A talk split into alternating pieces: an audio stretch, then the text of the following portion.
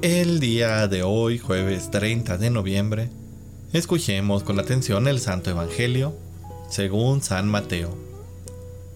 Una vez que Jesús caminaba por la ribera del mar de Galilea, vio a dos hermanos, Simón llamado después Pedro, y a Andrés, los cuales estaban echando las redes al mar porque eran pescadores.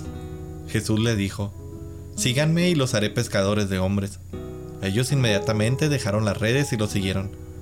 Pasando más adelante vio a otros dos hermanos, Santiago y Juan, hijos de Zebedeo, que estaban con su padre en la barca, remendando las redes, y los llamó también. Ellos dejando enseguida la barca y a su padre, lo siguieron. Palabra del Señor.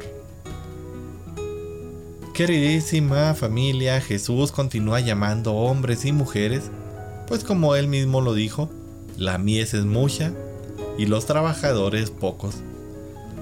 Tanto tú como yo hemos sido llamados a cooperar con Él para ser pescadores de hombres, para anunciar la buena nueva del Evangelio. Y es que todas las vocaciones en la iglesia son santas y tienen como último propósito la construcción del reino. Tanto el sacerdote como el casado así como aquellos que deciden consagrar su vida en el celibato, estamos comprometidos a mostrar en nuestra vida la presencia de Dios. Y esto implica el dejar todo lo que pudiera ser contrario a la ley de Dios. La invitación permanece siempre abierta y cada vez es más apremiante. Ojalá que hoy en día hombres y mujeres se decían a seguir con total radicalidad y con un amor incondicional y aceptar su llamado de amor.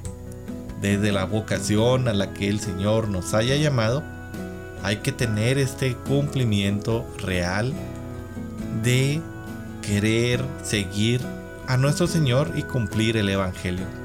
No tengamos miedo de hacerlo, no tengamos miedo de mostrarnos como verdaderos cristianos, de seguir firmemente el Evangelio y incluso de alzar nuestra voz en contra de aquellos que buscan ir contra los valores cristianos.